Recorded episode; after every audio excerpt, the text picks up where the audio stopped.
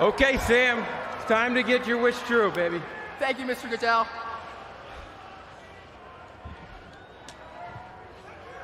With the fifth pick in the 2022 NFL Draft, the New York Football Giants select Kayvon Thibodeau, defensive end, Oregon.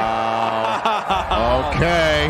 Wow. Giants fans get their pass rusher choosing With both the on the night. seventh pick in the 2022 NFL Draft, the New York Giants select Evan Neal, tackle, Alabama.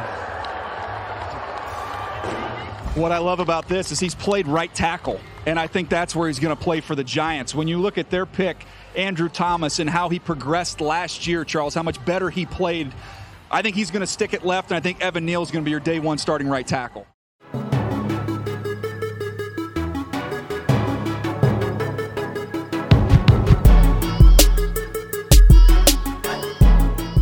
Bonjour à tous, bienvenue sur Only a Giant podcast numéro 57. La draft vient de se terminer et ni une ni deux, nous avons décroché nos micros pour enregistrer ce podcast. Bon, c'est à un jour près, on était, on était bon, on a pris le temps de digérer un petit peu tout ça. Moi, c'est Plax, je suis avec Thiergo. Comment vas-tu, Thiergo?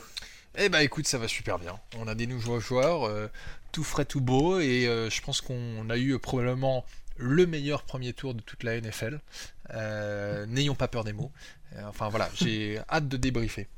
Ouais, je, je me demande si l'année dernière, t'avais pas dit exactement la même phrase pour commencer. On a des nouveaux joueurs tout frais, tout beau. Faudra que j'aille écouter parce que j'ai Hmm. j'ai l'impression d'avoir une, une sensation de déjà vu là. Ouais, Bon. ouais, non, mais en fait, je le remarque hein, moi-même, hein, j'ai un peu ce défaut de, de souvent utiliser euh, Les les, mêmes les mêmes expressions. Tu vois, d'ailleurs, on, on se finit euh, nos phrases. euh, Il y, a- il y a quand même une certaine complicité dans ce Une duo. sorte de fusion qui est née dans ce, Mm. dans ce podcast. Ouais. Euh, alors, le, on a eu 1, 2, 3, 4, 5, 6, 7, 8, 9, 10, 11 pics sur cette draft. 2 au premier tour, 3 sur les deuxième et troisième tours et 6 sur la dernière journée. On va euh, parler un peu de tout ça. Avant qu'on rentre dans les détails, globalement, le ressenti global. Euh, tu me diras ce que t'en penses. Moi, après le premier jour, j'étais euh, ultra satisfait. Je me dis, putain, pour une fois, on passe vraiment pas pour les clowns de la NFL. On a vraiment réussi à avoir deux joueurs qui, pendant longtemps, ont alterné et ont été euh, numéro un de la draft dans les mock drafts pendant très très longtemps, suivant beaucoup de monde, qui ont un peu après échangé, droppé, suivant, suivant certains événements un peu aléatoires. Après le deuxième jour, j'étais, je sais pas, j'étais pas bien. Je sentais que les joueurs qu'on avait draftés étaient tous un peu, enfin, un peu des riches par rapport à ce qui était annoncé, etc. Et puis le dernier jour est arrivé et euh, j'ai pris un peu de recul. je suis un peu plus serein sur le deuxième jour et surtout j'ai trouvé que le, le troisième jour était, euh, était très bon. Voilà, je sais pas toi comment t'as as vécu ce truc là. Bah, en fait, moi, je sais jamais si ce sont des riches ou pas des riches parce que euh, je ne regarde plus les modes draft depuis euh, un bon paquet d'années. Mhm. Je trouve que.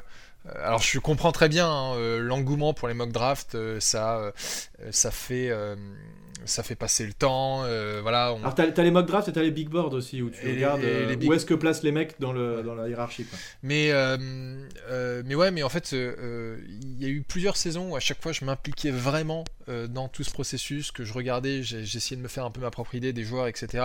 Et puis tu, tu prévois une make draft, tu te dis, ah, bah, les Giants vont prendre tel joueur, et puis ils prennent pas tel joueur, et euh, et t'es un peu déçu. Donc en fait, Mm. au bout moment, je me suis dit, bon, je vais arrêter de me faire ça parce que Bah, c'est un peu ce qui m'est arrivé moi au deuxième voilà, tour, sen- hein, sen- sentimentalement, euh, c'est- dur à supporter. Euh, donc, du coup, je préfère euh, me, être surpris. Alors, euh, ça veut pas dire que j'écoute pas la NFL parce que j'entends quand même parler d'un certain nombre de joueurs. J'avais beaucoup ent- entendu parler des deux premiers joueurs qu'on a draftés, dont on va, dont on va discuter dans un instant. Ah, de toute façon, les, les, joueurs les, les- plus hauts dans le premier tour, on, Voilà. on connaît toujours à peu près ça. Y a pas trop de. Ouais, mais tu vois, en fait, par exemple, je, je m'étais absolument pas intéressé à Trayvon Walker et Aiden Ro- je crois que c'est Aiden Robinson, c'est ça le deuxième? Euh, Enfin, les, les, les, les deux premiers pics de cette draft. oui, oui. oui, Et- Aiden Hutchinson. Hutchinson, voilà. Et, et en fait, je me suis dit, bah, c'est marrant, ça fait deux ans qu'on nous dit Kevin Thibodeau, euh, c'est le first overall pick, il n'y a pas de doute, etc. Et je me dis, bah, pourquoi est-ce qu'en fait ces gars-là passent devant lui? Bon, bref, tout ça pour dire que sur le deuxième et troisième jour, je n'ai aucune idée de savoir si c'est un reach ou pas. Et, surtout troisième jour, c'est et, impossible. Et, voilà, et surtout d'une certaine manière, on s'en fout un peu euh, parce que euh, ouais, le troisième jour, t'es complètement dans le pari. Le deuxième jour, ce qui m'a un peu surpris, euh, c'est notre choix de, de, second tour dont on parlera, hein, le receveur. Mmh. après, les deux autres, enfin l'autre, puisqu'il s'agissait en fait de, du, du garde. Euh, bon, j'ai regardé un peu ce qui, ce qui valait, mais c'est sûr que je suis beaucoup plus intéressé par euh, Evan Neal et Kevin Thibodeau que par le ah reste. bah, qui, sont, qui vont changer l'équipe radicalement. Euh, on espère bien. À la fois en attaque et en défense. alors c'était intéressant, on va, on va commencer, on va faire dans l'ordre, hein. on va commencer par ce premier tour. T'es sûr que tu veux pas commencer par le, le, choix de sixième tour? Ah, on peut commencer. On peut commencer par le quatrième tour, ensuite on fait le 6, après on vient au 2 si tu veux. Non, non, commençons par le premier jour. Et ce qui était drôle, c'est que, bah, on en parlait un petit peu tout à l'heure tous les deux. Euh, on a l'impression qu'il y a eu un peu de euh, d'esbrouf, on va dire, puisque euh, des smokescreens, comme ils disent en anglais, où en fait, bah, déjà, on n'avait aucune idée de qui ils allaient prendre. Et on entendait, on a contrairement entendu beaucoup, aux années passées. Hein, voilà, contrairement aux années passées. Et on a entendu beaucoup, ah, les Giants adorent Charles Cross et qui a priori était finalement leur dernier choix puisque ils ont, enfin on va reparler comment c'est passé, mais ils auraient pu le prendre et ils ne l'ont pas pris. Et euh, dernier choix parmi les offensive tackles. Et, euh, surtout, les, entretiens qu'avec Thibodeau ne sont pas très bien passés. Euh, les Giants n'ont pas été vraiment convaincus, etc., etc. Ce qui était absolument faux. Et en fait, ils étaient complètement convaincus par le joueur. Donc, donc ça, c'était sympa. Et puis la manière dont ça s'est passé finalement, eh bien, on s'est retrouvé avec notre cinquième choix et les trois offensive tackles étaient encore dispo. Et donc, ce qu'a expliqué Joe Shane à ce moment-là, c'est qu'il aurait très bien pu prendre le tackle qu'ils préféraient, mais ce qu'il expliquait, c'est que dans leur board à eux, en fait, il y avait Hutchinson et Thibodeau, a priori, parce qu'ils parlent de deux, euh, de deux pass rushers, qui étaient vraiment au top, et ensuite, il y avait un gros creux avec la suite. Typiquement Jermaine Johnson, peut-être. Euh, et donc, euh, ils ont préféré prendre Thibodeau tout de suite, quitte à ce que, potentiellement, peut-être qu'ils aimaient Equanu plus, mais peu importe, puisque ça se jouait là pour, pour le coup dans un mouchoir de poche entre les tackles pour après ensuite prendre le tackle qui restait et ils étaient contents dans tous les cas avec un des deux donc c'est ce qui s'est passé c'était Evan donc euh, ça s'est plutôt bien passé. Les choix qui ont eu lieu avant le fait que, euh, que les Texans euh, préfèrent prendre un corner etc enfin il y a plein de choses qui ont joué en notre faveur. Et donc on s'est retrouvé avec l'embarras du choix on va dire au moment de, prendre, de prendre nos deux joueurs. Ouais en fait Shane a expliqué qu'ils avaient préparé tout un tas de, de scénarios différents et qu'en gros il y avait six joueurs qui visaient dans, euh, dans euh, les, avec leurs deux premiers choix et il s'était surtout dit bah voilà si arrivé au cinquième choix on a, on, a deux des tackles qu'on aime bien et l'un des pass rushers qu'on aime bien on commence par le pass rusher comme tu dis mhm.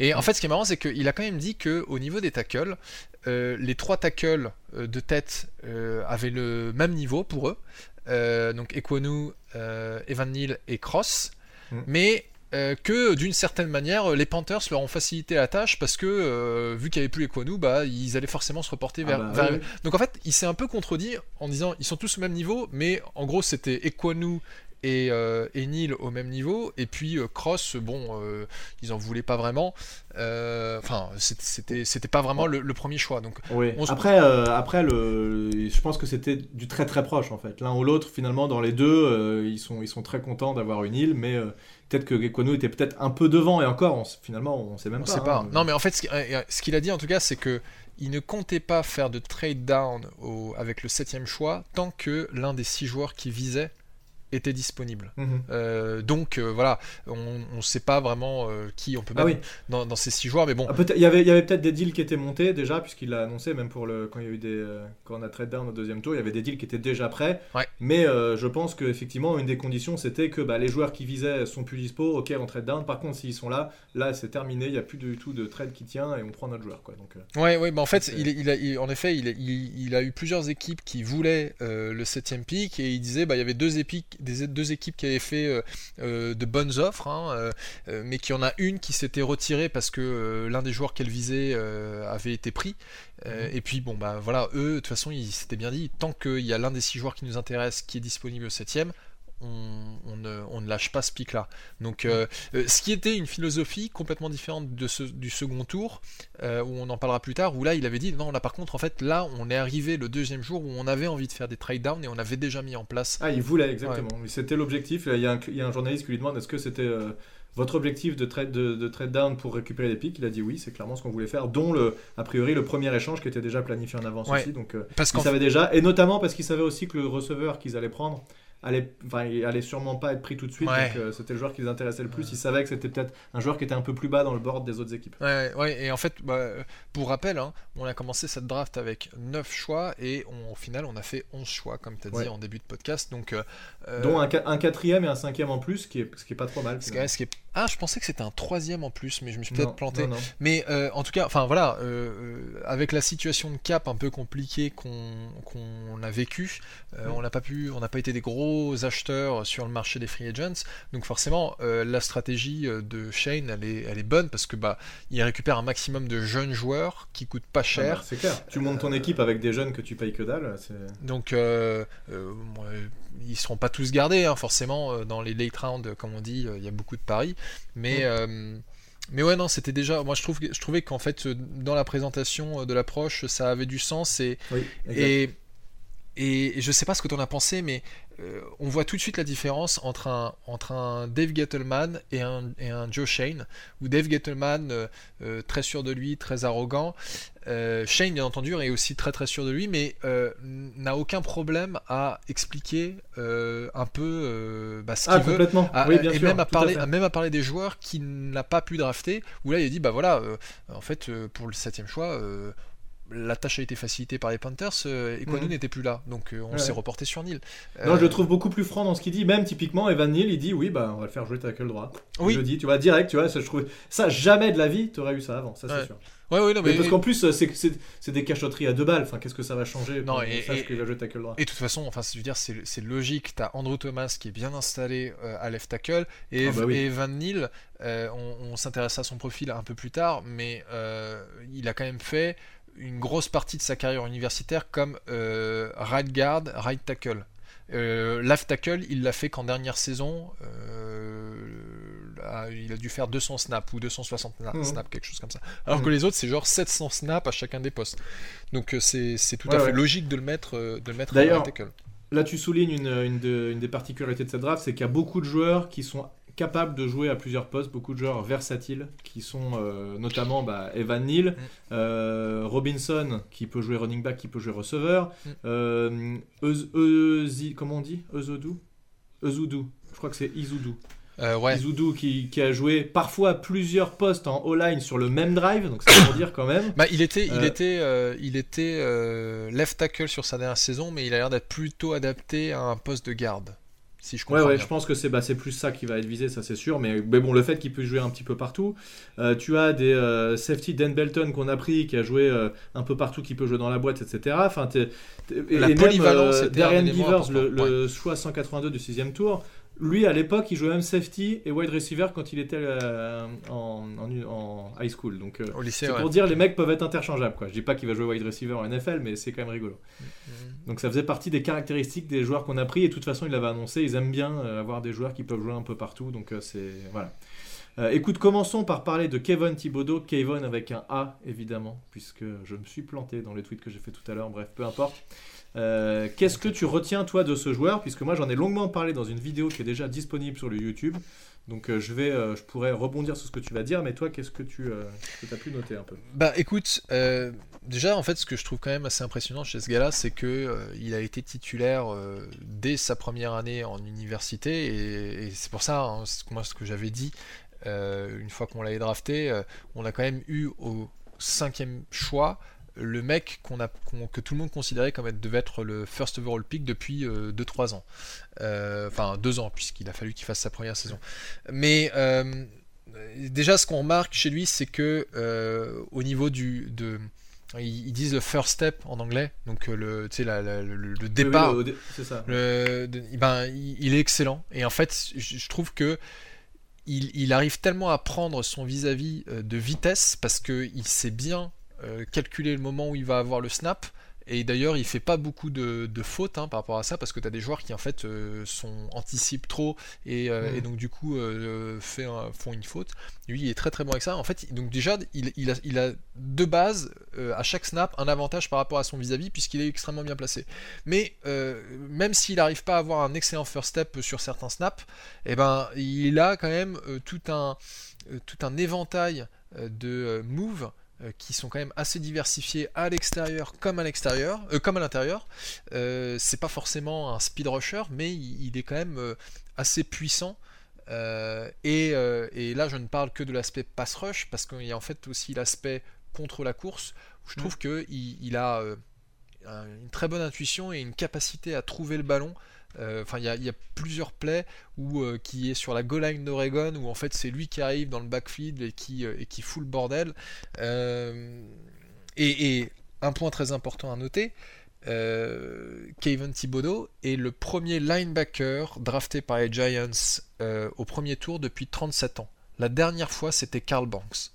C'est quand même, ça, ça c'est à noter quoi. Donc ça fait pratiquement 40 ans qu'on a. Ouais, alors c'est linebacker euh, slash edge, quoi. C'est pas exactement. même Oui, mais enfin, euh, était à l'époque. voilà, en- Entre, entre un linebacker et un, et un defensive end, quoi. Ouais, mais en fait, tu vois, c'est, c'est un outside linebacker, euh, ouais, defensive. Mais il est, il est à tous les snaps quasiment, il est aligné, quoi, Mm, sur mm. la ligne en, exter- en bout de ligne. Donc- C'est- C'est c'est une constante euh, quasi totale. Bon, alors, ce que, sur ce que tu as dit, euh, je suis carrément d'accord avec tout.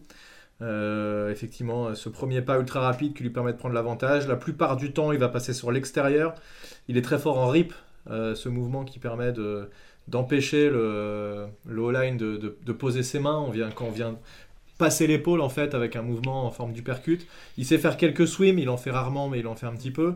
Euh, bull rush, il est très bon aussi quand il y a besoin, quand il voit que son adversaire direct est un peu plus léger. Dans la vidéo que j'ai fait, on le voit sur un tight end, il lui met un bull rush, mais le gars il décolle à 3 mètres derrière et tu, peux juste rien faire quoi. En fait, quand tu mets, euh, quand es, quand t'es en protection de passe, si tu mets un seul joueur contre Kevin Thibodeau, faut être sûr que ce soit vraiment un, un tackle élite qui est vraiment capable de l'arrêter parce que sinon c'est, tu vas te prendre la misère, c'est quasiment sûr. Mais t'imagines, t'im- t'imagines un peu, enfin là on se projette.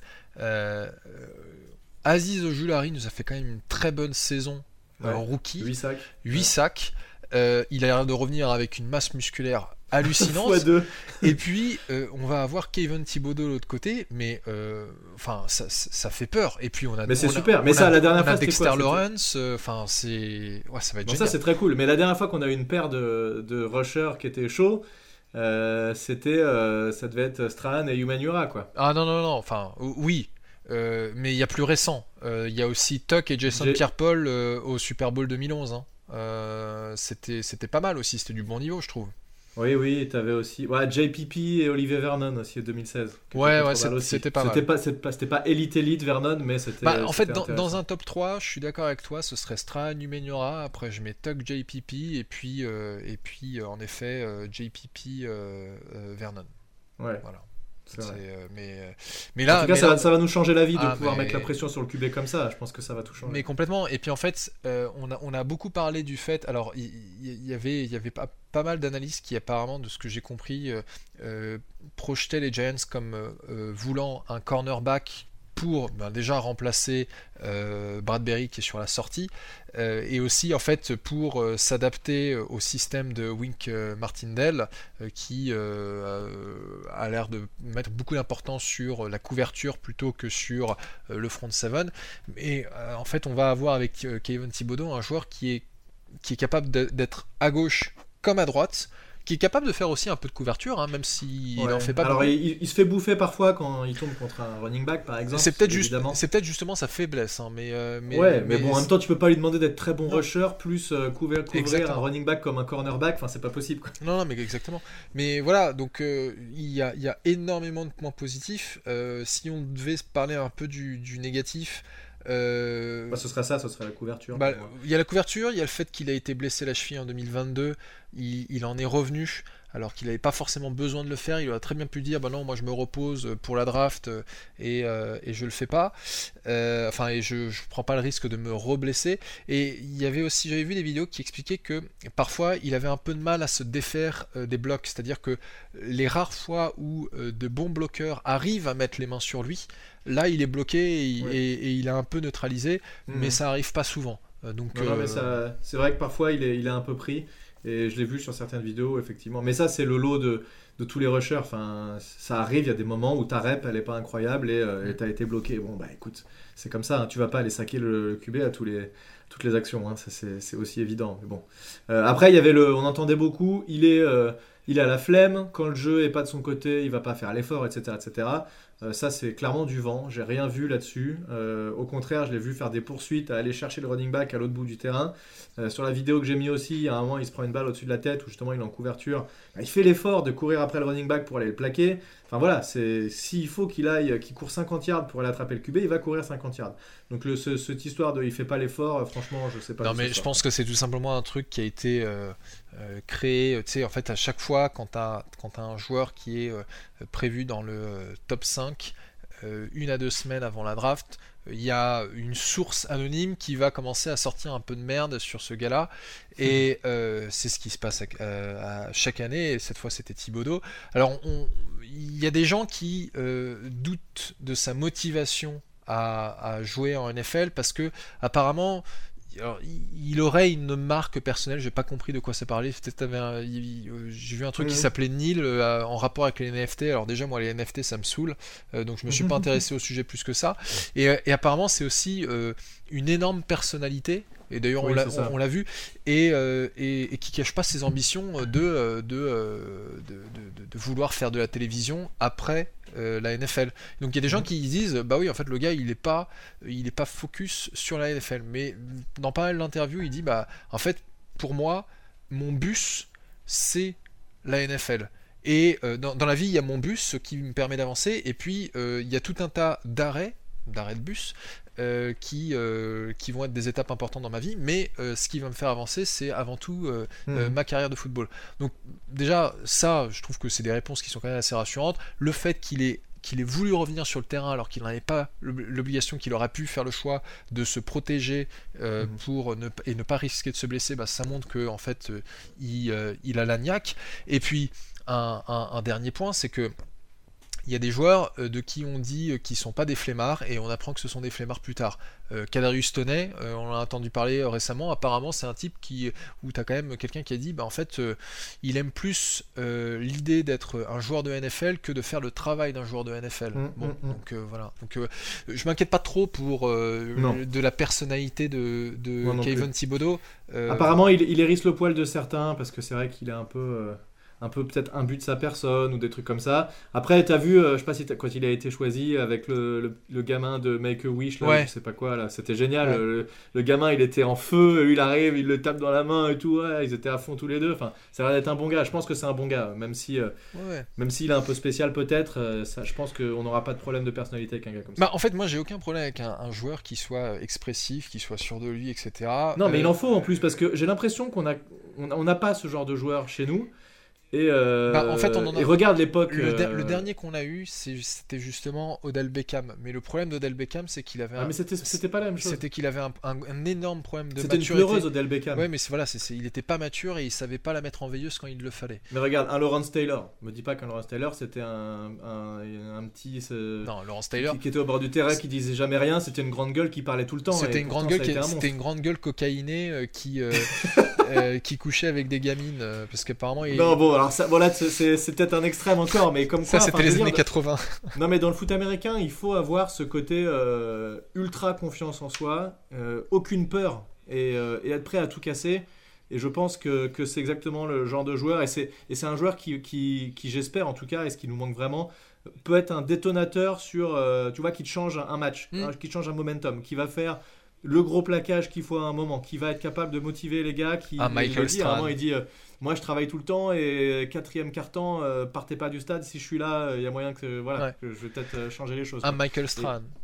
Voilà, on- c'est- c'est et, et le- d'ailleurs, apparemment, il a dit que il, il- il a pris contact avec Michael Strahan. Enfin, il est déjà Ouais, en contact ouais, ouais, avec ouais. Michael Strahan. euh, ils ils s'entendent très bien. Euh, et, et moi, je trouve ça super parce que euh, quelque part, euh, la trajectoire de Michael Strahan pourrait intéresser Kevin Thibodeau. Un joueur qui a eu une carrière très très longue en NFL, euh, qui a eu un Super Bowl, qui a eu beaucoup de succès, et, et qui après a eu une carrière post-NFL qui est aussi couronnée de succès. Donc moi, si Kevin Thibodeau a envie d'avoir une carrière similaire à Michael Strahan, je signe tout de suite. Ah oui, ça me va bien, ça c'est clair un impact players, on en parle tout le temps, il en faut, euh, il en faut dans une équipe. Deuxième impact players qu'on va avoir d'ailleurs, Evan Neal, mm. avec le choix numéro 7. Alors il nous vient d'Alabama, il est tackle, euh, comme tu l'as dit, il peut jouer à plusieurs postes, et ça c'est ce qui est intéressant. Nous on a besoin d'un tackle droit, c'est peut-être... Euh, enfin, c'est quasiment sûr, c'est le poste où il va jouer en tout cas, mm. à l'opposé de Andrew Thomas.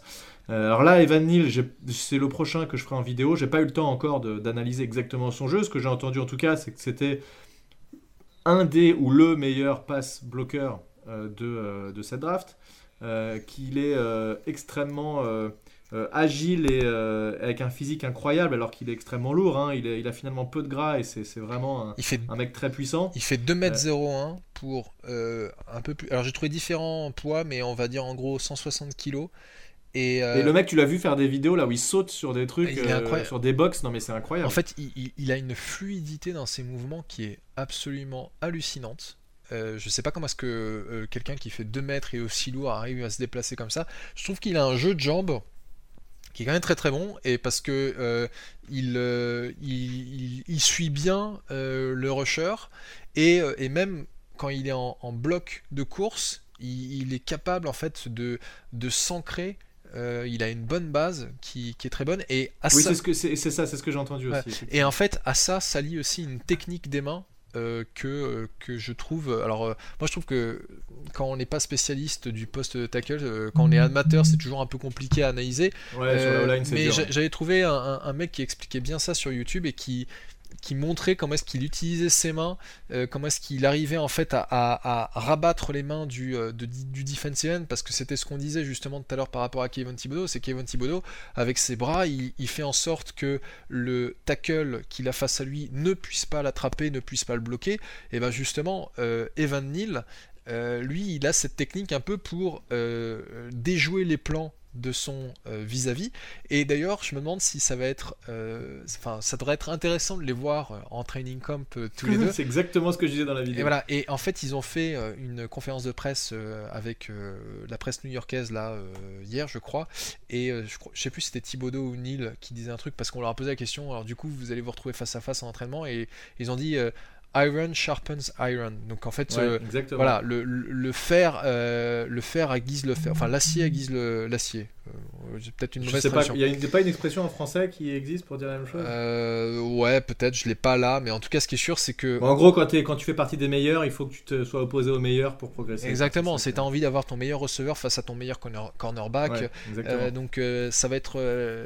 Ouais, je suis, je suis très très emballé par le par le pic d'Evan Neal qui m'a l'air en fait d'être tout simplement un, un, gars qui euh, euh, est NFL ready que tu peux mettre sur le terrain tout de ah suite. Ah oui, ah bah les deux de toute façon. Et euh, oui, pareil pour Thibodeau. Et en fait, Neil en parlait pendant sa conférence de presse où il disait bah voilà euh, j'ai déjà commencé à discuter un peu avec euh, Brian Dabol euh, le coach qui est un ancien d'Alabama qui était le coordinateur offensif d'Alabama donc en fait il dit ça devrait m'aider en fait parce qu'il y a beaucoup de concepts d'Alabama mm. que, qui sont utilisés par coach Dabol dans son dans son playbook donc ouais voilà après si on peut parler du négatif de de Neil parce qu'il y en a forcément il y en a qui disent qu'il aurait des problèmes d'équilibre, que parfois il, se penche un peu trop en avant, euh, et que ça, ça peut, euh, au niveau professionnel, ça peut euh, lui jouer des tours. Mais je l'ai déjà vu une fois, ça sur une vidéo où il est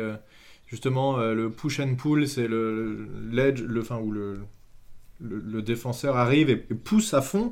Donc toi, tu contres en te mettant vraiment vers l'avant, et d'un coup, le défenseur, lui, se recule et te tire vers lui et profite de tout ton poids pour te faire tomber. Je l'ai vu effectivement sur une action, ça peut arriver. Mais bon, ça, ça, apparemment, ça peut être réglé par le coaching staff, euh, je, m'en fais pas trop. Euh, l'autre souci, c'est il y aurait apparemment des, questions sur... Euh, ses blessures. Alors, il n'a pas été blessé au niveau NCA, mais je crois qu'il a joué tous les matchs sauf un à cause du Covid. Et voilà. Et donc en fait, il y en a qui se demandent si pour son gabarit, il risque pas de se blesser au niveau de la NFL. Mais euh, Joe Shane, alors ça c'est un truc que je ne savais pas et que j'ai appris avec Joe Shane. Il dit bah en fait pendant la draft, s'il y a une information que toutes les équipes se partagent, c'est les informations médicales sur les joueurs. Oui, exact, tout à fait. Et, et c'était, j'ai trouvé ça très intéressant. Il dit en fait 58% des équipes euh, étaient ok avec l'état de santé euh, de de, d'Evan Neal et euh, je crois qu'il dit il y en a euh, il y en a moins de 10%, c'est peut-être euh, 8% qui euh, non c'est ça, c'est 52% sont OK. Et il y en a 8% qui étaient vraiment inquiets de de son gabarit et de sa capacité en fait à Ah, parce que tu sais, les... ré- moi je savais qu'ils partageaient les... les analyses sur les joueurs, mais tu sais les...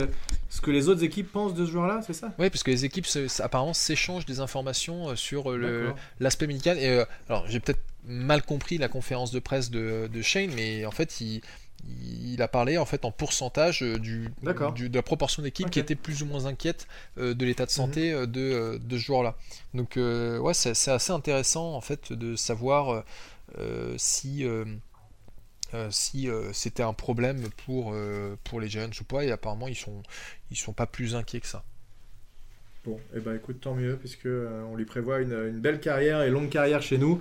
En tout cas, ce qui est sûr, c'est que ça va aider Daniel Jones, ça, il n'y a pas de doute. Euh, Est-ce qu'on passe au... au deuxième tour?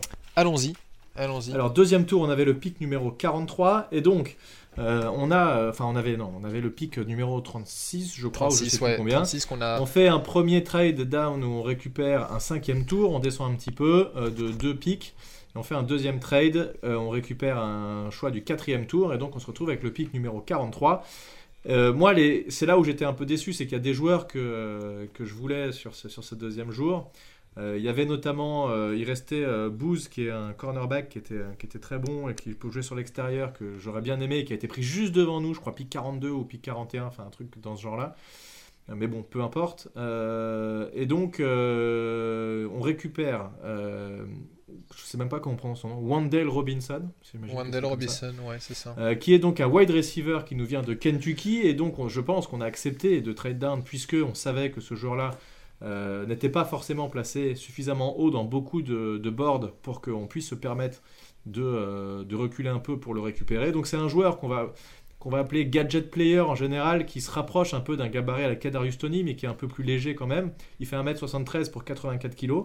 Alors attention, il est léger. Par contre, c'est quand même un peu une brute le gars, puisque il a fait 19 euh, reps en développé couché, donc à 225 livres, qui doit être l'équivalent d'à peu près 100 kg. Sachant que tu as des O-line ou des D-line qui font 20 reps. hein. Ouais, Lui, il en fait 19. Ah, putain, et il pèse ouais. 84 kg. Il fait la moitié du poids des gars. Donc, c'est quand même un gars qui est solide. Au niveau blessure, je sais pas, il en est. J'ai pas entendu beaucoup de choses. Il doit pas être spécialement blessé. Et, euh, et c'est un joueur, en tout cas, qu'il va falloir euh, utiliser spécifiquement dans certaines positions. Et je pense qu'on l'aurait pas pris si on n'était pas sûr à 100% de la manière dont on allait l'utiliser. Parce que c'est typiquement euh, ce, qui, ce genre de joueur-là, c'est que tu, tu peux pas lui demander de faire un travail d'un receveur classique quand tu fais ce- cette taille-là, il faut que tu, on te mette dans des dispositions spécifiques. Et ce qui est intéressant aussi, c'est que le mec euh, a joué running back. Ouais, j'allais en Euh, parler. à Nebraska, il jouait running back d'ailleurs, et après il a joué receveur. Et, et finalement, il peut jouer un peu les deux. Et il est intéressant, et je, je- je fais euh, très largement confiance à Dabol et Kafka pour réussir à profiter de, de, de ce joueur-là. Et je finirai juste par un truc, c'est que en conférence de presse, ils l'ont demandé, mais euh, il- finalement, euh, euh, ça- on a déjà un profil comme ça, avec un mec un peu shifty, un peu électrique, euh, qui, qui, me, qui est petit et qui va vite, mais qui, voilà, qui est vraiment un profil atypique. Et Shane il dit, et alors, est-ce que ça te dérange qu'on en ait deux? Qu'est-ce que ça change? Ouais. Donc voilà, il je, je pense vraiment, il, en fait, il l'aurait pas pris, là, et c'est vraiment un pic en mode, on sait ce qu'on veut faire, et ce jour-là va correspondre à ce qu'on a envie de faire. Bah, tu sais, en fait, ce qui est, ce qui est quand même marrant, c'est que quand tu, euh, quand tu regardes c'est les, les scouting reports, et moi, il y a un site que, sur lequel j'aime bien aller, c'est euh, walterfootball.com. Euh, quand tu lis le scouting report de Wendell Robinson, je me suis dit, attends, ça me dit quelque chose. Puis je suis allé regarder le scouting report de l'année précédente de Kadarius Toney. Ça se ressemble quand même pas mal. Ça, Ouais, bah ça- oui. ça se ressemble quand même énormément. Et euh, forcément, naturellement, tu vas te dire, euh, est-ce que les Giants n'ont pas fait ça parce que euh, une semaine avant la draft, il y a ces rumeurs qui disent que les Giants sont, vont peut-être échanger Kadarius Toney parce qu'ils trouvent que euh, c'est un glandu, enfin qu'il a, qu'il a, euh, qu'il a un, un- un baobab dans, dans la main.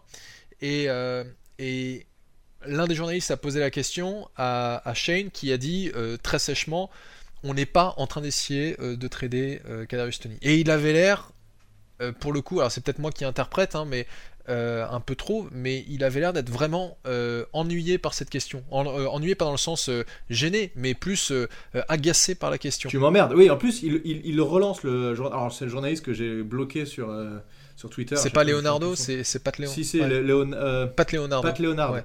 Mais quel beat ce mec. Ouais. Il, est, il est naze. Je l'ai bloqué. Et tout le monde le déteste en plus. Et il le fait chier. Il lui a reposé la question juste derrière. Il lui dit non. Et il pose la question. Et Shane, il fait avec ses mains, il fait bah. En fait, je viens de te répondre. Pourquoi tu insistes quoi Ouais. Mais en fait, je me demande si en fait les euh, Shane avait cherchait pas vraiment justement à, à, à le, à l'échanger et que euh, quelqu'un a laissé fuiter l'information, donc ça quand même ça, ça a foutu un peu en l'air ses plans, donc ça l'a agacé. Surtout qu'il est aussi en train de galérer à échanger euh, James Bradbury. Donc, donc voilà, il essaie de se débarrasser d'un peu des boulets. Mais après, si vraiment ils ne veulent pas échanger Carius Toney et qu'ils arrivent à en faire quelque chose, avoir Carius Toney et Wendell Robinson, ça peut être en effet un Ah, énorme c'est avantage. incroyable. Surtout qu'il y a des gens qui comparaient un peu Wendell Robi- Robinson à un Tyreek Hill. Donc, euh, Ouais, c'est Ma- dans le même genre. voilà, Mike même genre. Kafka qui a joué avec Tyreek Hill euh, chez les Chiefs pourrait se servir d'un gars comme ça qui a un Mais c'est exactement pour ça que je pense. C'est parce qu'on a les coachs qui sont capables de l'utiliser. Bah, faut- Tu- faut espérer. En fait, l'an dernier, on aurait pris Robinson. J'aurais dit, ah putain, qu'est-ce qu'on va foutre de ce mec-là? Mais là, je suis plus du tout dans le même état d'esprit, c'est clair. Bah en fait, alors ce qui est, ce qui est assez marrant, c'est quand tu regardes euh, des vidéos. Pour l'instant, j'ai vu que des highlights, j'ai pas vu, euh, j'ai pas vu euh, des, des matchs complets de Robinson, mais il y a des highlights où, où t'as des end around et tu sais, à un moment, je fais, il est où le ballon? Et, et là, tu vois, euh, tu vois Robinson qui est parti de l'autre côté du terrain. En fait, il est tellement petit que il, passe derrière les O-line, donc en fait, le- la défense, Ah bah, c'est clair. la défense ne le voit pas tout de suite, et puis quand il, quand il est enfin visible, bah c'est quelque part un peu trop tard. Alors, il a vraiment des petits bras, il a pas l'air d'avoir une euh, ce qu'ils appellent un- amplitude. une amplitude de réception euh, énorme, mais Non, il te non. fait il te fait en fait des réceptions quand même assez dingues où il se prend des gros taquets par des DB et ben ça, C'est exactement ce que j'allais ça dire. lui fait rien et euh, il a l'air d'être d'avoir une capacité à courir des tracés de manière extrêmement précise et à perdre ses DB et il a pas joué contre des branques hein. il jouait quand même en SEC qui est euh, qui est l'une des meilleures euh, si ce n'est la meilleure division enfin conférence euh, du niveau universitaire donc donc voilà on- on on a une arme offensive, une nouvelle arme, on a de la protection euh, pour euh, Daniel Jones, on a une cible complémentaire pour Daniel Jones, t'ajoutes à ça Kadarius Toney, euh, Kenny Goladay, et puis, euh, et puis, Shepard. et Sterling Shepard et euh, Saquon Barclay, ça, ça va devenir de plus en plus difficile de trouver des excuses pour Monsieur Daniel Jones. oui, complètement. Non, mais là, cette année, il n'y aura pas d'excuses. Et surtout que, attends d'ailleurs, petite parenthèse, euh, il- Daniel Jones n'aura pas sa cinquième année euh, chez les Giants. Les Giants ont Alors, activé l'option pour la cinquième année de Dexter Lawrence, qui a été drafté Oui. au premier tour comme Daniel Jones. Ils ne l'ont pas activé pour Daniel Jones. Ça veut pas dire qu'ils vont pas les, Non, le- ça- à faire une extension à un prix d'un QB normal. Non, c'est juste qu'ils fait. l'ont pas activé tout de suite parce qu'ils ils attendent des réponses. Exact. Et ils ont. Mais ce qui est logique, hein, je pense qu'il est raison. pas surpris, Daniel Jones. hein. Bah, en fait, le truc, c'est que s'ils activaient sa cinquième année, c'est-à-dire ils s'engageaient à lui payer 22 millions Oui. Euh, l'année suivante. Bah, Alors con. que si jamais euh, il explose pendant sa quatrième année et qu'ils n'arrivent pas à trouver un contrat, ils peuvent lui mettre le franchise, 4, euh, le fran- franchise tag, ça coûtera à peine plus cher. Donc, Ouais. Oui, oui, non, mais tout à fait. Et puis, et puis si par contre, du coup, t'en veux plus parce que ça se passe pas bien et qu'on se rend compte que c'est pas le bon QB, bah, tu le, tu le dégages et l'année prochaine, tu te retrouves avec une draft avec des QB intéressants et tu peux en faire quelque chose et t'es pas bloqué avec ton QB. Mm. Donc c'est le, le move tout à fait logique. Et d'ailleurs, pick 67, quand j'ai dit que Joe Shane ne rigolait pas avec la O-line, il rigole pas du tout avec la O-line. Il choisit euh, de North Carolina un garde, Josh Izudu, on l'a dit tout à l'heure, qui est, qui, était, euh, qui est un mec qui peut switcher très largement de position. Et là encore, ça fait, c'est un truc qui fait plaisir à, à, à Dabol. Euh, il peut jouer tackle, il peut jouer garde. Je pense pas qu'il ait joué centre, mais le mec peut in- interchanger. Il a joué un peu de tout. Et ça, c'est vraiment intéressant puisque euh, bah, on a vu, hein, tu, tu peux te retrouver avec une, une O-line euh, d'un coup décimée, deux, trois blessures comme on l'a eu l'année dernière en tout début de saison, et t'es coincé quoi. Mm. Donc là, on a une vraie profondeur de banc. On est, alors, je, peut-être même qu'il va se retrouver titulaire. C'est tout à fait possible. Ouais. Si, euh, si, si euh, j'ai vu des trucs là sur les O-line probables. Là, juste si on s'amuse à regarder un petit peu. euh, je suis en train de regarder le roster justement. euh, bah, Andrew Thomas à gauche, Evan Neal à droite. A priori, Glowinski, Mark Glowinski, parce qu'on a quand même payé un peu ce mec-là en garde de droit, ça y a pas trop de problème. Mm. Centre, ce serait a priori Feliciano. Mais là, il faut voir aussi euh, ce que va faire Nick Gates ou voilà, on sait pas trop. Il reste le poste de garde gauche où là, on sait pas trop. Ça, peut être Shane le euh, mieux. Ça peut être Shane le mieux. On a T'as récupéré. Bredenson, euh, ouais, t'as Gono euh, aussi, c'est ça? Alors attends, parce que ça, c'est un autre truc que je voulais dire, c'est que les mecs, depuis que Shane est là, on a signé Evan Neal, Izudu, dont on vient de parler, McKetan, donc là qui est euh, tour 5 cette année, qui vient aussi de, euh, de UNC North Carolina, euh, sur la draft, et en, free agency, on a signé Mark Glowinski, John Feliciano, Jamil Douglas, Max Garcia, un mec qui s'appelle Devry Hamilton, je sais même pas qui c'est, euh, Roy Mbateka et Matt Gono. Il a vraiment essayé au maximum d'aller chercher du talent pour des prix raisonnables. Enfin, je pense qu'il est arrivé, il s'est dit le problème de cette équipe, c'est la O-line, il faut le résoudre quoi qu'il arrive. Et il a fait avec ses moyens, et je pense que euh, on, a moyen d'avoir une O-line qui tient. En tout cas, je suis beaucoup plus rassuré par cette O-line. Clairement, quand tu vois euh, un Evan Neal par rapport à ce qu'on avait en tackle droit l'année dernière, ça n'a vraiment rien à voir.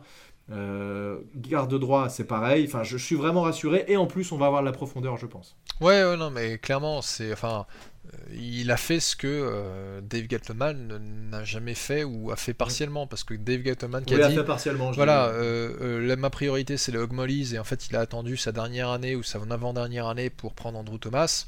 Bon, voilà. Mais ça, en effet, c'est clairement la ligne offensive était une priorité pour cette draft. Euh, alors, apparemment, c'est Josh Ezeudu Et de ce que je vois sur le site de la NFL, bon, on verra bien, on, on apprendra à, à dire son nom. C'est c'est- c'est- c'est comme Joe Shane qui est pas Sean, enfin bon bref. Non, c'est Joe Shane, oui, mais mais euh, comme tu dis, hein, ce, ce- cette polyvalence, elle est euh, plus que nécessaire parce que des blessures, il y en a tous les ans, et même s'il n'est pas titulaire, il aura l'opportunité d'aller sur le terrain.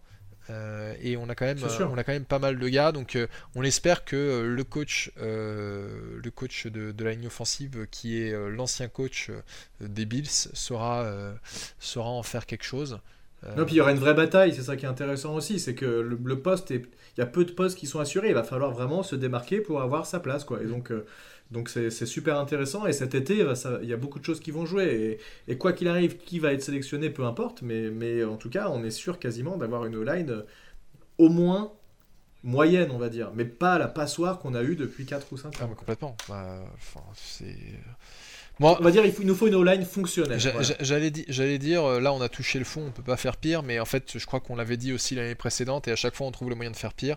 Donc euh, je, vais ne, je ne dirai rien cette année. Non, mais quand même, là, c'est pas possible. Enfin, je veux dire. euh, Bon, en tout cas, ce sera pas de la faute de Joe Shane, ce sera peut-être la faute des coachs, j'en sais rien, mais j'ai quand même l'impression qu'on a fait qu'on a fait ce qu'on pouvait avec des trades qui étaient quand même intéressants. Euh, pick 81, toujours au troisième tour. Alors là, c'est, je pense pour moi, c'est peut-être la plus grosse déception, on va dire. C'est là vraiment le pick où je me suis dit, pourquoi on a pris ce gars-là, quoi? Cordell Flott, euh, qui nous vient de LSU, qui est aussi un, cornerback et qui est, aussi très léger. Il est très longiligne, il fait 1m85 pour seulement 79 kg. Alors on va dire que c'est un gabarit euh, presque d'une personne normale. Euh, mais on sait que les joueurs de foot américains sont complètement anormaux. Euh, et, euh, et en fait, il a été euh, placé sur l'extérieur à LSU, ça se passait pas très bien, et c'est ce que nous indiquait d'ailleurs le compte de LSU France. Et depuis qu'il a été placé dans le slot, ça se passait beaucoup mieux. Alors, je sais pas trop, est-ce que c'est un choix de Martindale qui a vu en lui un, mec à développer? En tout cas, c'est quelqu'un qu'on aurait a priori pu avoir beaucoup, beaucoup plus bas. Et là, c'est peut-être la, vraie déception pour moi, c'est ce pic-là où je me dis, bon, euh, c'est- pas un titulaire en, en corner, j'ai pas l'impression. Dans le slot, il y a- il y, a quand même d'autres joueurs qui sont là et qui sont. Je sais pas, on verra. Là, là c'est dur de se prononcer, je le connais pas spécialement, mais Ouais, des, des avis généraux qu'on a pu entendre, c'est quand même pas euh, l'assurance touriste. Quoi. non, non, mais enfin c'est pas un titulaire, c'est un, un projet. euh, Ah, mais au troisième tour, ça fait chier un peu. Euh, ouais, non, je suis bien d'accord avec toi, surtout quand. Après, tu vois, t'as plein de joueurs où on dit, ah, ils auraient pu l'avoir beaucoup plus tard, mais. Mais on- n'en sait jamais rien, Voilà, les, les équipes évaluent les joueurs de manière euh, tellement différente que euh, parfois t'as une équipe qui. Bon, voilà, les big boards diffèrent. Euh, Ah ouais. ouais, complètement. D'ailleurs, tu as vu la réaction euh, pour le O-line que a compris les Patriots au premier tour? Euh, non, Ou Je- alors je sais plus comment il s'appelle. je mais dormais t'as le- déjà. T'as le head coach de- des Rams qui était en interview à ce moment-là et il regarde euh, le- la draft passée et dit ouais putain les Patriots ils viennent de prendre lui Bah, et dire que donc ils le prennent au pic je sais pas 30 euh, ou 20, 20 et quelques Et, et il, et il dit euh, et dire que euh, on, était en train d'analyser si le mec n'aura pas été disponible au pic numéro 104, tu vois. Donc clairement, euh, les boards diffèrent énormément entre les équipes et il n'y a, pas de consensus, on va dire, à pas- ap- après les euh, 10, 15, 20 peut-être plus gros joueurs, Ouais. derrière, tout est possible. Ouais, c'est- clair. Ouais, non, il, y a- il peut y avoir quand même des gros écarts. Bon, euh, en tout cas, pour ce qui est de Cordal Flotte, je. À, part euh, l'envie de, de- de faire un jeu de un, un- un- un jeu de mots de mauvaise qualité, oui, en disant j'espère que euh, il prendra pas trop l'eau quand il sera sur le terrain. Euh, voilà, ça c'est fait. Il, fa- pas il trop fa- l'eau. il fa- il fallait que je la fasse. hein. Euh, bon, je, je m'attends, je m'attends pas à ce qu'il soit titulaire tout de suite. Euh, de ce que j'ai compris, euh, donc euh, comme tu dis, euh, le, sol, le slot serait plutôt adapté pour lui. Mm.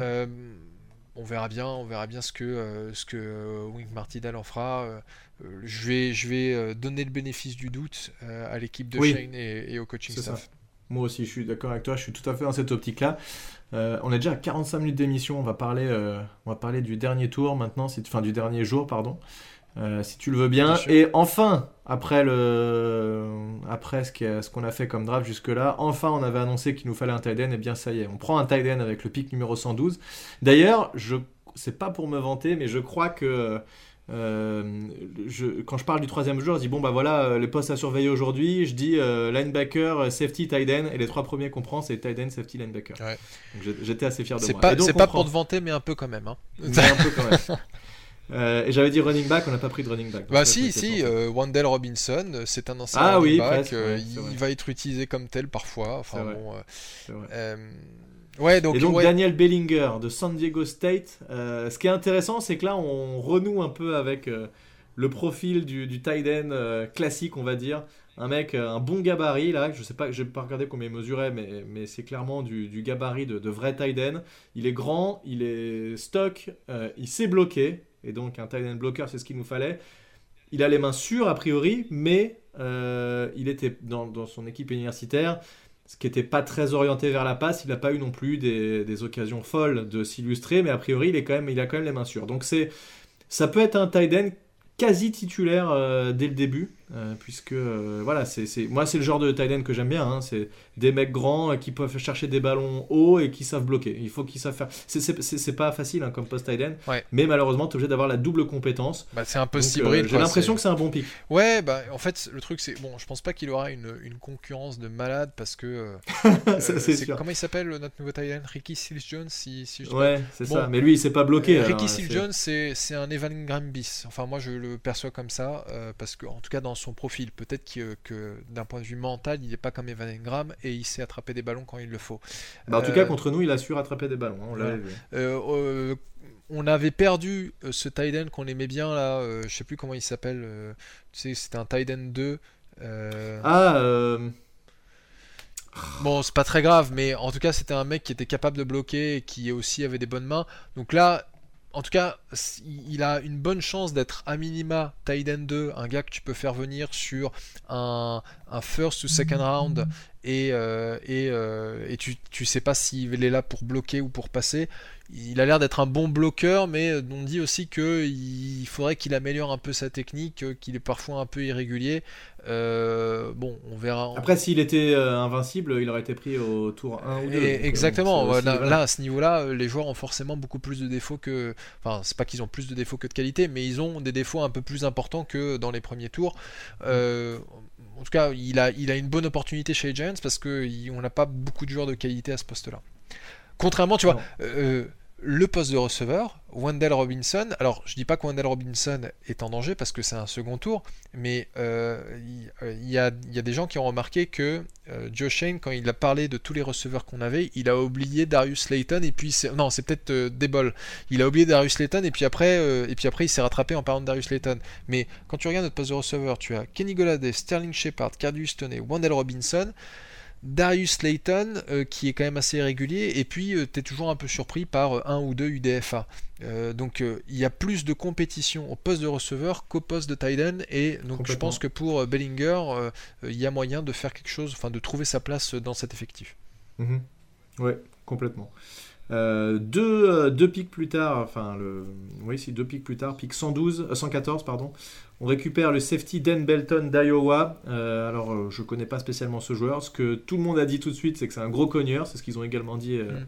Euh, sur, le, sur le site de la NFL et en live.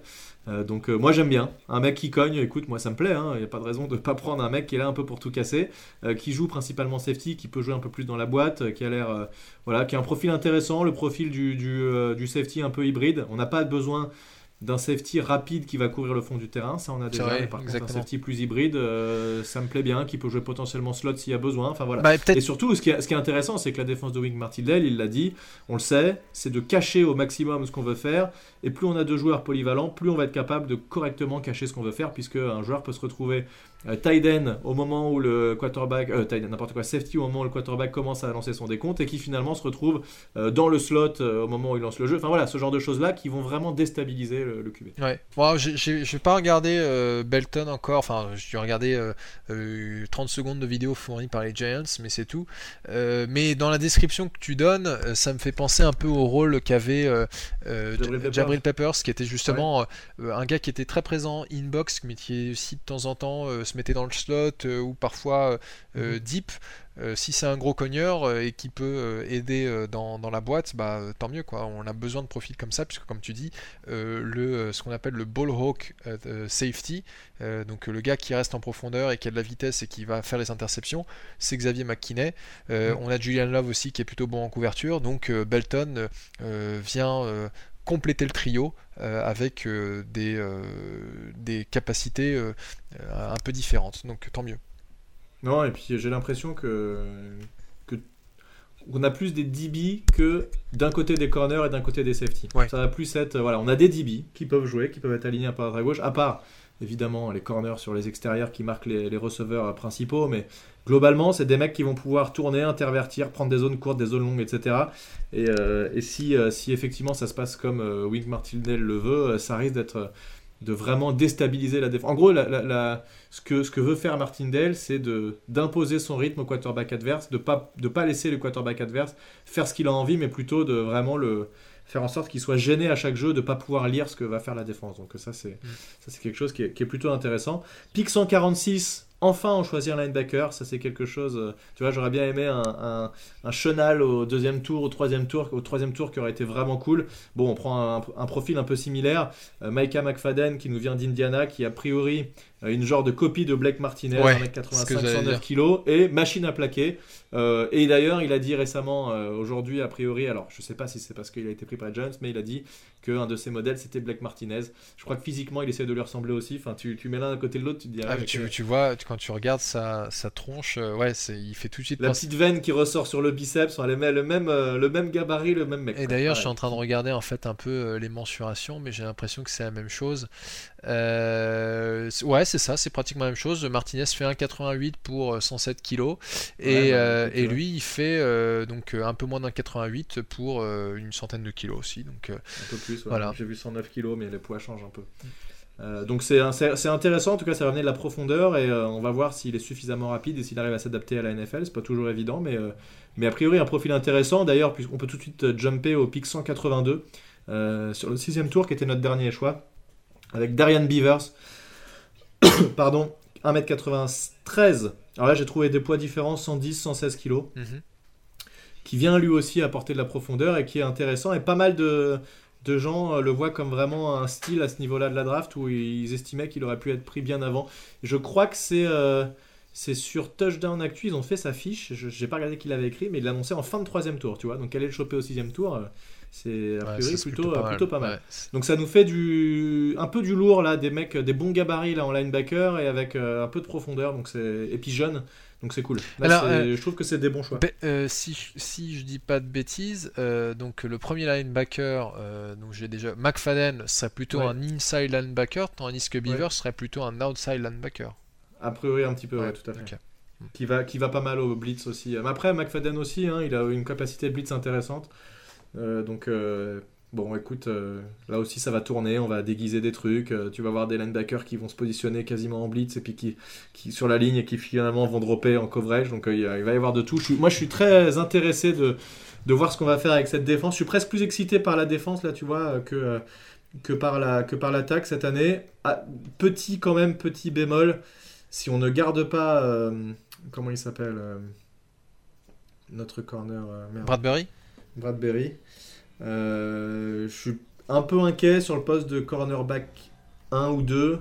Ouais. Euh, bon, c'est on a, on a pas en tout cas on n'a pas deux titulaires incontestables au poste de corner euh, si si euh, si Bradbury euh, Ouais, Ah. bah de toute façon, euh, je veux dire, euh, il y avait tellement de problèmes en début d'intersaison, on savait bien qu'on n'avait pas tout réglé en une seule fois. Moi, j'ai bien peur que Bradbury, au final, vu que personne veut récupérer son contrat, on soit obligé de le couper, euh, ce qu'on cherchait absolument à éviter. Mais Ouais. les autres équipes le savent en disant bah, pourquoi est-ce que je te donnerais un, un tour de draft alors que je sais très bien que tu vas t'en débarrasser. Ouais, alors après le truc c'est que si plusieurs équipes veulent ça, euh, il va falloir se battre avec les autres. Exactement. Quand tu fais ça, au moins t'es sûr que. Non, non, mais euh, bon, euh, voilà, en tout cas, je suis- assez serein au niveau du front seven.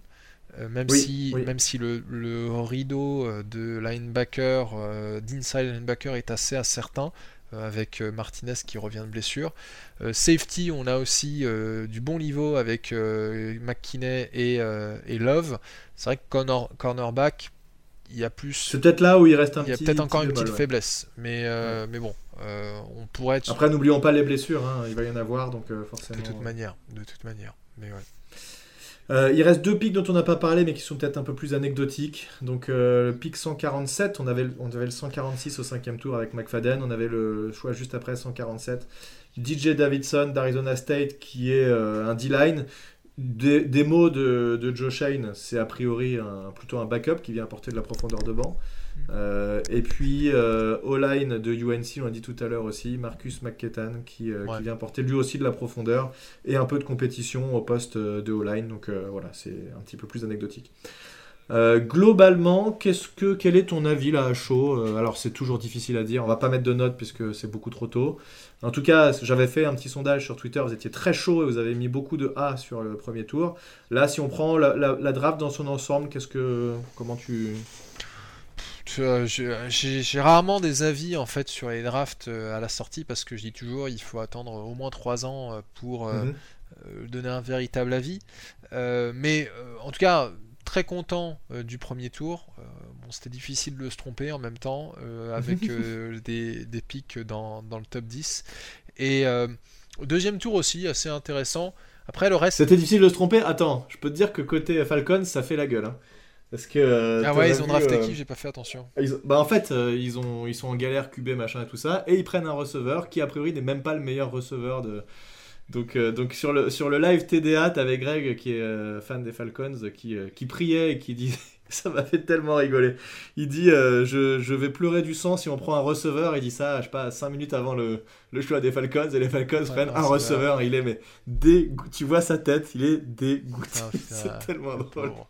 Le pauvre qui était notre Ah ouais. invité sur le podcast d'avant, mais j'ai pas pu m'empêcher de rigoler parce que le, il avait l'air mais Ah ouais. six pieds sous terre. C'est euh, bon, bah voilà, donc euh, Donc on peut quand même se tromper. Après, je dis pas que c'est peut-être que c'est pas une erreur et que finalement il va prouver que c'est un excellent receveur et que c'est le joueur dont ils avaient besoin. J'en sais rien. de toute façon, c'est tellement une loterie la, la NFL. Tu vois, Kevin Thibodeau pourrait être un bust. Euh, Enfin, Ah bah oui. Euh, oui. il y a- il y a- il- apparemment, J'ai lu un article qui disait que Kevin Thibodeau, euh, c'était un article qui parlait justement du manque de motivation de Kevin Thibodeau et, et, Kevin Thibodeau disait qu'il voulait être le prochain Ja- Javadeon Clooney.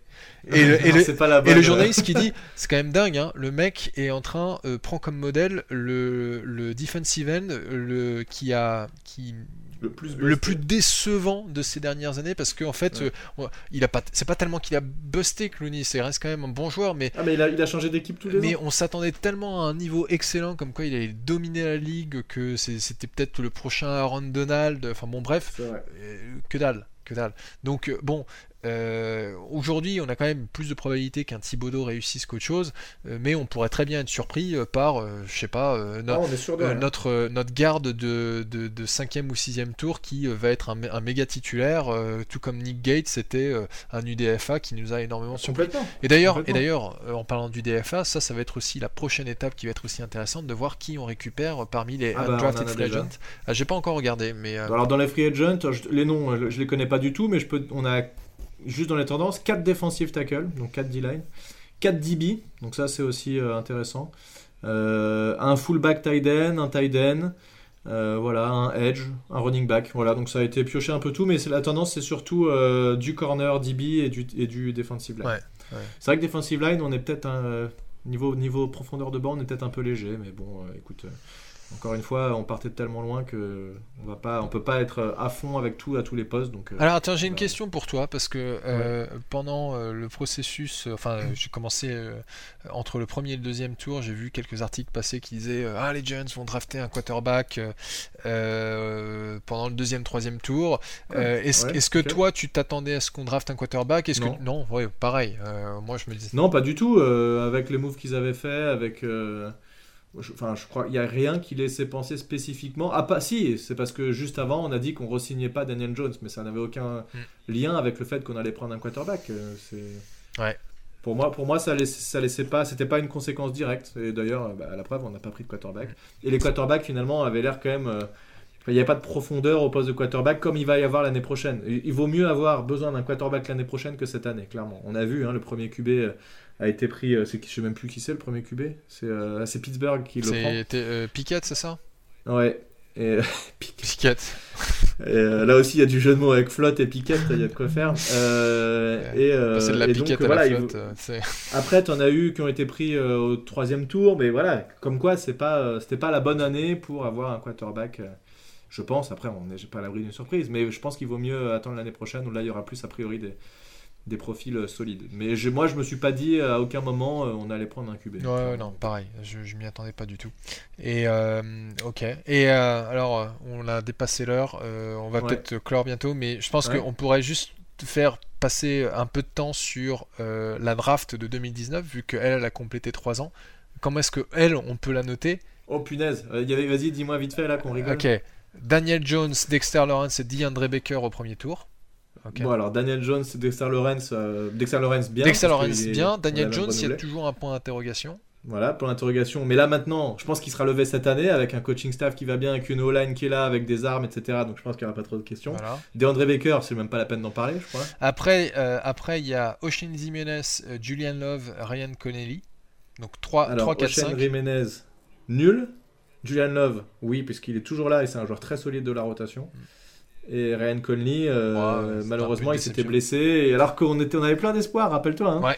Et il s'était blessé et il avait rien fait derrière. Ouais. Donc, euh, bon, bah, voilà. Et euh, Darius Slayton qui euh, avait eu une bonne saison rookie, qui n'a fait que décevoir depuis, donc euh, pas Ouais. terrible. Mais, bon, là, mais là, on, ouais. là, on est au cinquième tour, et puis après le sixième et septième tour, on n'a même plus entendu parler. Corey Ballantyne, il est plus dans l'équipe.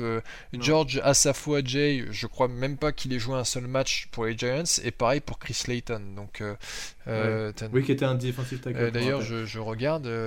Euh, Corey Ballantyne, bon, il avait eu des galères aussi. euh, il s'était fait tirer dessus le- dès le deuxième jour, euh, juste après qu'il soit drafté Ouais. avec son pote. Il avait rebondi aux Jets. Enfin, il avait pas, il avait rien fait. finalement. ouais, ouais. Donc, euh, vraiment pas une draft terrible. Non, c'est pas mémorable. Ouais. Mais il y a quand même 2-3 joueurs qui sont encore là donc, euh, et qui sont corrects. hein. Daniel Jones, tu vois, mine de rien, enfin le truc c'est que euh, on va pas, se- parce que là on pourrait repartir sur une heure, mais c'est un gars qui en trois ans nous a montré qu'il avait de quoi être un excellent quarterback. Ah, euh, mais oui. mais il, y a eu des circonstances qui n'étaient pas en sa faveur et parfois, parfois il nous faisait des grosses conneries qu'il devait pas faire dans l'année 2 ou 3. C'est vrai. Donc, Mais il a quand même vachement progressé. hein. J'avais vu ses stats en termes de interception et, euh, et en de, De fumble, ouais. Ça n'a fait que baisser. euh, sur... Enfin, tu sens que le mec a, a taffé. Il est parti de loin sur à ce niveau-là, en termes de fumble notamment. Mais il a, il a vraiment progressé. Et les matchs où il avait de la protection et où ça se passait plutôt bien, il a fait des super matchs. Et la dernière référence qu'on a, c'est les Saints l'année dernière, où il fait un super match, le match se passe bien de A à Z, et, Ouais. et voilà. Donc euh, il faut espérer qu'on revienne à ce niveau-là avec un game plan euh, et des coachs bien plus inspirés que ce qu'on a pu avoir les dernières années. Ouais, ouais, clairement. Et on espère qu'en effet, euh, avec euh, Evan Neal et Andrew Thomas, ça se passe beaucoup mieux. Euh, Donc, bon, on pourra. L'heure est à l'optimisme quand même, hein, par rapport à... Ouais, mais bon, comme, comme à chaque draft, j'ai envie de dire. Ouais, mais j'ai l'impression qu'on sort un peu des, des, des zones et des temps un peu, un peu noirs là, j'ai l'impression. J'espère, j'espère. Ouais, J'espère aussi. Enfin, en tout cas, ce, ce coaching, enfin ce coaching staff, mais plutôt euh, ce front office, euh, m'a l'air plus sérieux et ça a l'air d'être des professionnels parce que avec ce qu'on a eu, euh, Gettleman et compagnie, c'était quand même. Eh, je serais pas surpris d'ailleurs, tiens, pour finir sur ça, qu'il y ait des moves dans les. euh, rapidement, là, dans les jours qui Ouais. viennent, euh, dans les scouts. Oui, oui, oui, parce qu'il il en a parlé un peu justement. Mais ça, c'est c'est assez habituel quand il y a des changements de euh, general manager. C'est que Mm. quand un general manager arrive, il doit préparer la draft et euh, la, enfin la free agency et la draft. Il peut pas se permettre de virer toutes les personnes qui ont travaillé pendant l'année précédente et qui ont fait les scouting reports, etc. Il, il faut qu'il travaille avec ces gens-là pour la prochaine draft. Et puis en fait, les renouvellements se font après la draft une fois que euh, qu'on n'a plus besoin d'eux. Donc en effet, il va y avoir, euh, il va y avoir euh, des moves par rapport à ça. On verra qui, euh, qui reste et qui part. Et par rapport à Joe Shane, j'ai aussi euh, euh, un commentaire. J'ai écouté un podcast qui parlait justement euh, du fait qu'il avait discuté avec pas mal d'équipes euh, de trades, qu'il y avait des trades qui étaient en place, qu'il y avait eu des bonnes offres, Mhm. etc. Et c'était euh, euh, c'est peut-être que c'est Talking Giants que euh, non Big Bull Banter que j'écoute assez régulièrement et il disait un truc il fait mais en fait Joe Shane il a énormément de relations au sein de la ligue puisqu'il a été un peu partout et, et il a l'air d'être vachement apprécié. Et c'est vrai que on a souvent parlé du fait que euh, Dave Gettleman était souvent vu comme quelqu'un d'arrogant euh, de Mhm. désagréable etc et, euh, et- et il n'a jamais réussi à faire les trades qu'il voulait quand il était JM et en fait je me dis je me demande si en fait euh, alors je te dis pas qu'il y a des équipes qui font des trades avec Jo- Joe Shane parce qu'ils le trouvent sympa, mais, mais, c'est juste que en fait les équipes sont certainement plus enclines à vouloir discuter avec lui parce qu'il est sympa et à dire euh, ok bon on va essayer, euh, on va voir ce qu'on peut faire, qu'avec un, un- un connard comme Oui. Gettleman, Ah lui euh, c'est toi non mais toi j'ai même pas envie de t'entendre, tu me fais chier, euh, euh, je viendrai te voir vraiment que si j'ai besoin de toi. Non, non, mais c'est vrai, t'as raison. Je pense que ça doit jouer aussi le fait que t'aies pas envie de dealer tout simplement avec un mec que t'apprécies pas. Ça, ça peut se comprendre et tu vas voir une autre équipe.